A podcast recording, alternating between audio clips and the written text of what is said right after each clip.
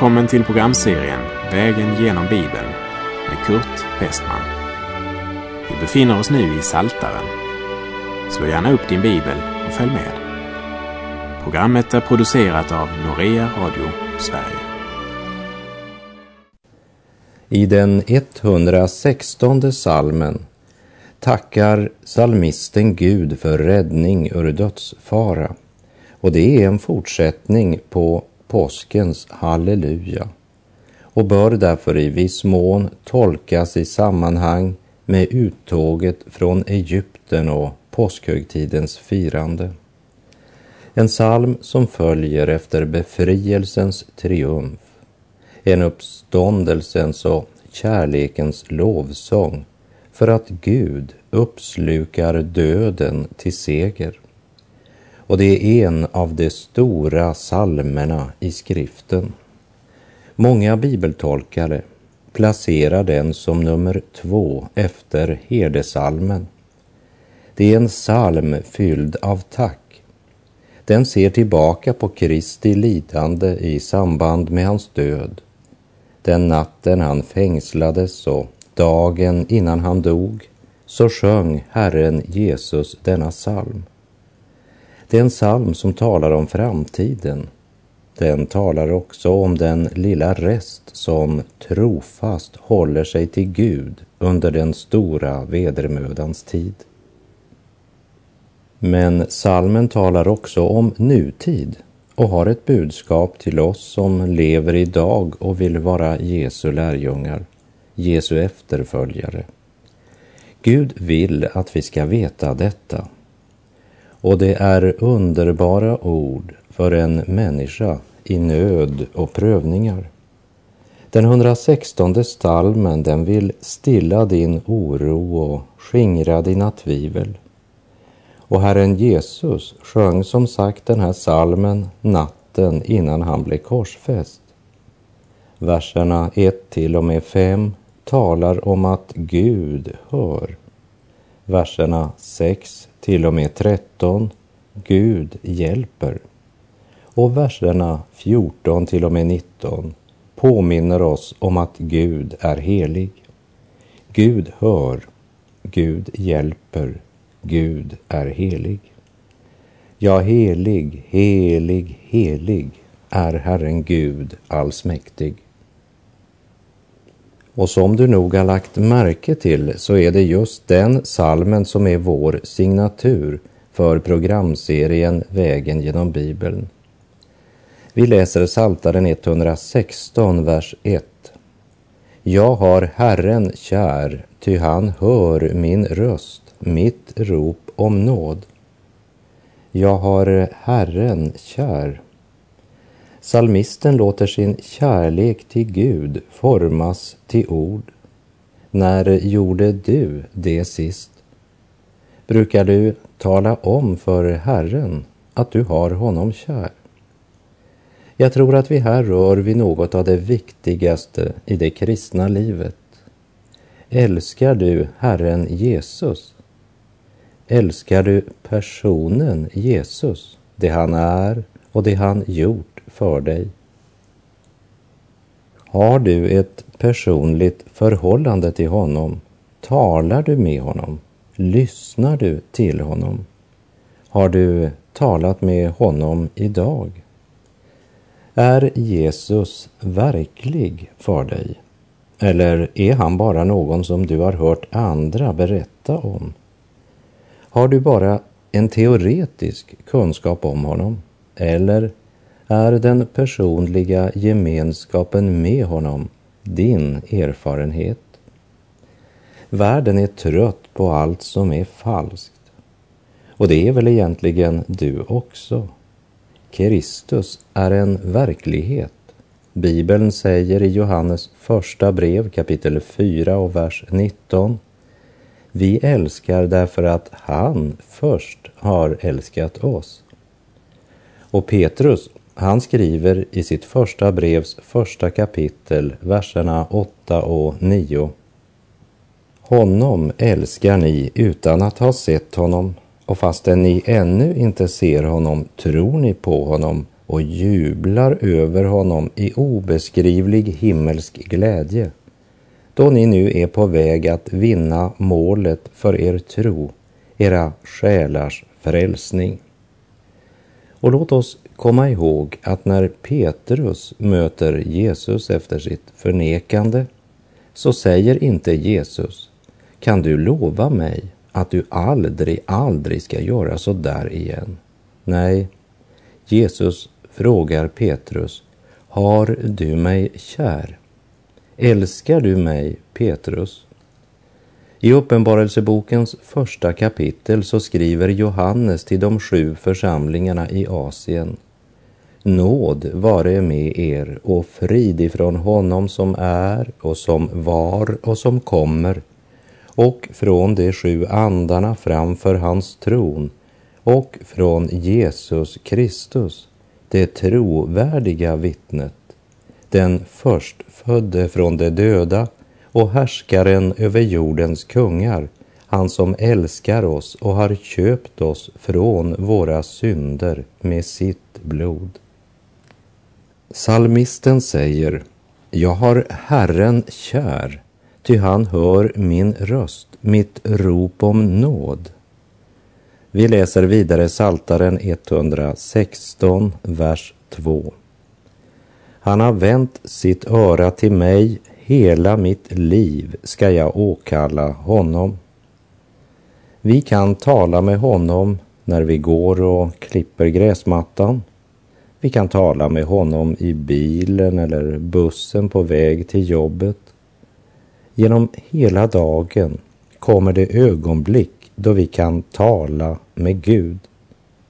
Det är klokt att alltid vända sig till den som alltid är villig att höra. Han som vänt sitt öra till mig så att det jag ber om i all min svaghet, det besvarar han i sin gudomliga kraft och storhet. Vers 3 Dödens band omslingrade mig, dödsrikets ångest grep mig, jag kom i nöd och bedrövelse. Dödsrikets ångest talar om de kval som hör samman med döden, det mörker som är förbundet med gravens mörker. Här möter vi Jesu bönekamp i Getsemane och hans kamp och smärta när han hängde på korset. Han visste vad han var tvungen att gå igenom.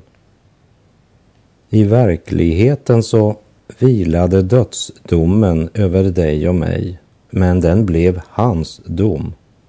Han var inte tvungen att dö. Han var inte skyldig. Han gav sitt liv för dig och mig. Vad gör han när han är i stor nöd och bedrövelse? Vi läser Saltaren 116, vers 4. Men jag åkallade Herrens namn. Ack, Herre, rädda min själ. När situationen är som mest förtvivlad så går nödropet till Gud. Historiskt handlar det om salmisten som ropar om räddning men salmens profetiska perspektiv pekar fram mot Herren Jesus. Både salmisten och Herren Jesus blev bönhörda. Räddningen bestod inte i att Jesus slapp att vandra genom dödsskuggans dal, men i att döden besegrades genom att han som är uppståndelsen och livet gick genom döden och graven och vann en evig seger. Vi läser vers 5. Herren är nådig och rättfärdig, vår Gud är barmhärtig. Herren är nådig, men han är också rättfärdig. Han kan inte se mellan fingrarna med synden. Synden måste straffas.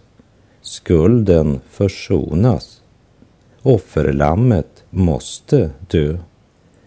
Enda vägen var att människans skuld betalades Och nu är den betalad och nu säger Gud, kom, ty allt är redo.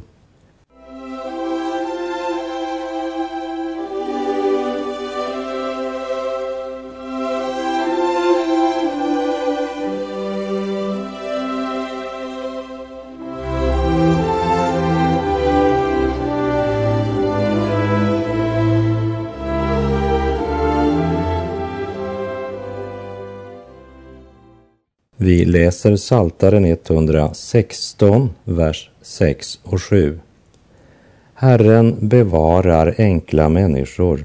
Jag var i elände och han frälste mig. Vänd åter till din ro, min själ, ty Herren har gjort väl mot dig. Efter en svår, frustrerande dag fylld av allt som kan trycka och pressa oss så är det nödvändigt att finna en stilla plats, ett ögonblick då vi kan bekänna våra synder, läsa Guds ord, lyssna till Gud och tala med Gud, vända åter till vår ro. Salmisten har uppenbart varit mycket orolig, verkligen upprörd i sitt hjärta. Men han faller åter till ro i vissheten om att Gud har hört hans bön. Vänd åter till din ro, min själ. I stillheten, och då tänker jag inte på stillhet i allmänhet, men stillheten inför Gud. I den ligger kraften. Den hemlighet som ligger bakom kraften som gör att vi kan gå ut och möta livets verklighet med öppna ögon, det är just stillheten. Att vända åter till sin ro ger frimodighet att gå ut i en stormig vardag för att just i vardagen vara Guds sändebud. Vi läser i Saltaren 116, verserna 9 till och med 13. Jag skall vandra inför Herren i det levandes land. Jag tror, därför talar jag, jag som plågades svårt, jag som sade i min ångest, alla människor är lögnare. Hur ska jag återgälda Herren alla hans välgärningar mot mig? Jag vill ta frälsningens bägare och åkalla Herrens namn. Dödens band hade omslingrat honom och dödsrikets ångest hade gripit honom. Men han vet att han ska få vandra inför Herren i det levandes land och det ger hans hjärta ro.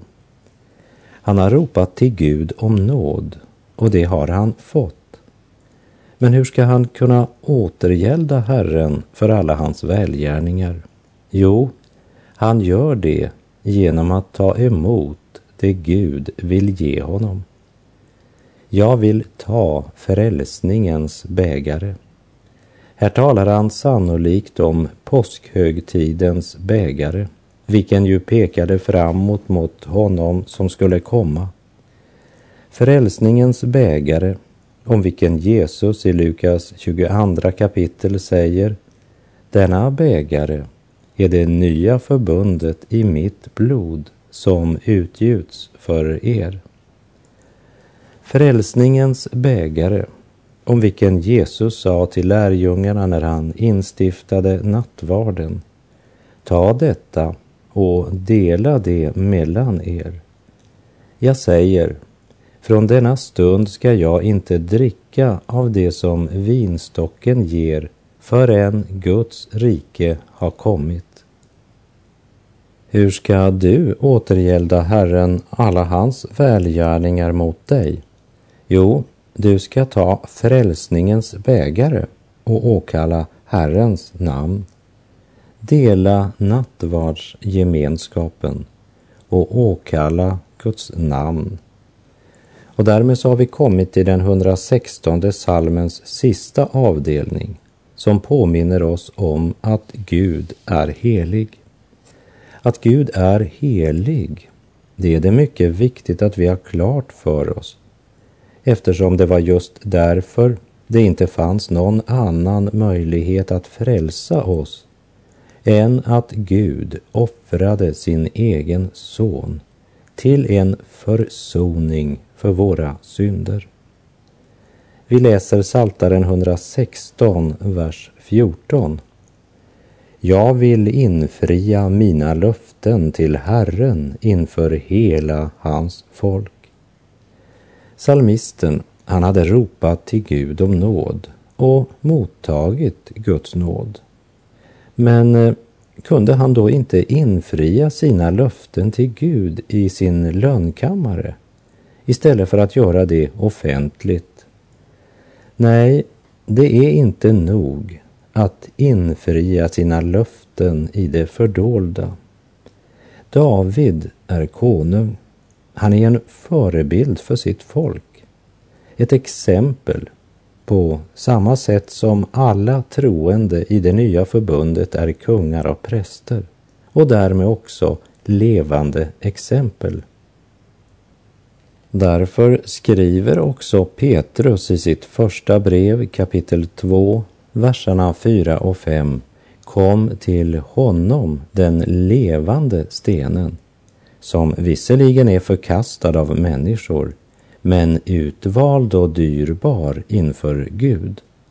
Och låt er själva som levande stenar byggas upp till ett andligt hus, ett heligt prästerskap, som ska frambära andliga offer som Gud tack vare Jesus Kristus tar emot med glädje.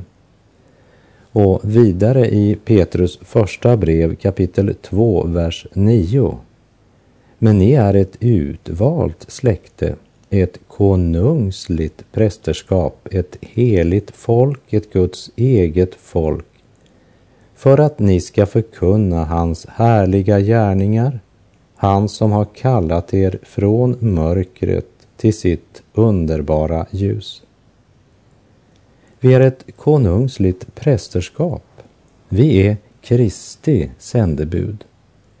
Och vi måste infria våra löften offentligt. Det vill säga, det är inte nog med en teoretisk bekännelse. Vi ska också praktisera vår tro i församlingen och i vardagen. Låt oss infria våra löften inför hela hans folk som ett vittnesbörd.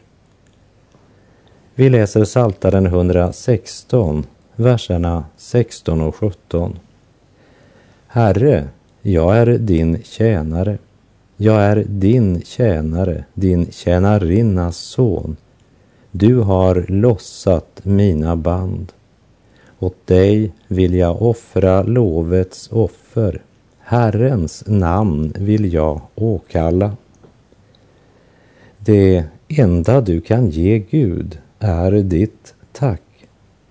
Allt Herren önskar av dig och allt du kan ge honom är din tack och lovprisning av vad han har gjort och gör. Gud önskar att hans barn ska vara tacksamma. I Hebreerbrevet kapitel 13, vers 14 och 15 så står det Ty här har vi inte någon stad som består, men vi söker den stad som skall komma. Låt oss därför genom honom alltid frambära lovets offer till Gud. En frukt från läppar som prisar hans namn.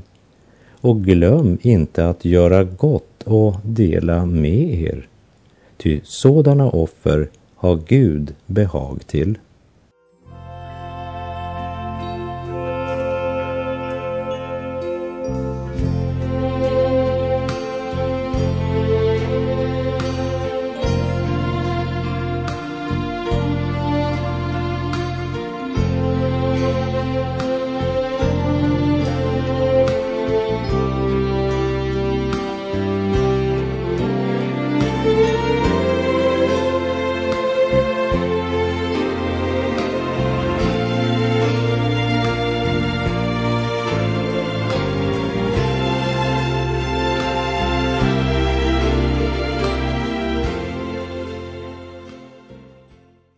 Den 117 salmen är ännu en i raden utav de så kallade hallelsalmerna.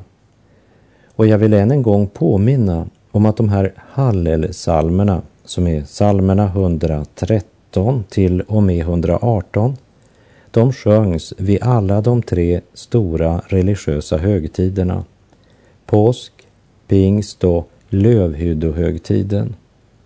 Vid påskhögtiden så sändes bägaren sju gånger och mellan var gång den sändes så sjöng de församlade en av dessa salmer. Och den 117 salmen är inte bara den kortaste salmen, men det är också det kortaste kapitlet i hela Bibeln. Och därför händer det lätt att den här salmen glöms bort. Men om än den bara omfattar några få linjer så är det ändå en psalm med stor andlig dimension. När den uppmanar alla jordens folk att prisa Herrens namn. Vi läser psalm 117, vers 1. Lova Herren alla hedningar, prisa honom alla folk. Det är både en uppmaning att prisa Gud och samtidigt en profetisk framtidssyn som pekar fram mot det ögonblick som Paulus skriver om i Filipperbrevet 2, verserna 9 till 11 där det står Därför har också Gud upphöjt honom över allting och gett honom namnet över alla namn för att i Jesu namn alla knän ska böja sig i himlen och på jorden och under jorden och alla tungor bekänna Gud Fadern till ära att Jesus Kristus är Herren. Profeten Sakarja skriver i sitt andra kapitel, verserna 11 och 12. Och då skall många hedna folk sluta sig till Herren och bli mitt folk. Ja, jag skall ta min boning i dig och du skall förstå att Herren Sebaot har sänt mig till dig. Och Herren skall ha Juda till sin arvedel i det heliga landet och ännu en gång skall han utvälja Jerusalem. Men innan det sker och den profetian uppfylls så ska Herren vinna sig ett folk bland hedningarna. Vi läser i Apostlagärningarna 15, verserna 14 till och med 18. Simeon har berättat om hur Gud först såg till att han vann ett folk åt sitt namn bland hedningarna. Det stämmer överens med de profeternas ord där det heter Därefter skall jag vända tillbaka och åter bygga upp Davids fallna boning. Dess ruiner skall jag bygga upp och jag skall upprätta den igen för att alla andra människor ska söka Herren, alla hedningar över vilka mitt namn har nämnts. Så säger Herren som gör detta det som är känt från evighet. Men vi kan inte vandra vidare från den här lilla salmen utan att påminna om att det redan i det gamla testamentet så har vi mer än ett exempel på att de som stod utanför församlingen insåg att Guds nåd mot Israel var en källa till välsignelse även för hedningarna. Det var ju bland annat officeren Namans erfarenhet. De såg att Guds nåd och härlighet vilade över Israel och därför prisade och lovsjöng man Jakobs Gud.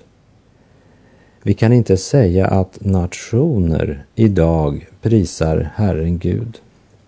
Även om Guds rike är på stark frammarsch i vissa delar av världen och i vissa länder men i vårt kära Sverige så flödar synden som aldrig förr. Och man inte bara syndar, men man rättfärdigar synden. Och i Jeremia kapitel 23 säger Herren bland annat Både profeter och präster är gudlösa. Ända inne i mitt hus har jag mött deras ondska, säger Herren. Och i Jeremia 23.14 står det Men hos Jerusalems profeter har jag sett det gruvligaste ting. De lever i äktenskapsbrott och far med lögn. Det styrker modet hos dem som gör ont så att ingen vill omvända sig från sin ondska. Det är alla för mig som Sodom och stadens invånare som Gomorras. De är gudlösa och de drar alltså gudlösheten in i Guds hus. Och istället för att varna för synden och förkunna omvändelse så styrker de modet hos dem som gör ont. Det vill säga, de försvarar sådant som Gud har sagt är synd. Men mitt i detta elände är Guds nåd väldig över Guds barn. Vi läser Saltaren 117, vers 2. Ty hans nåd är väldig över oss och Herrens sanning varar i evighet. Halleluja. Guds nåd är väldig.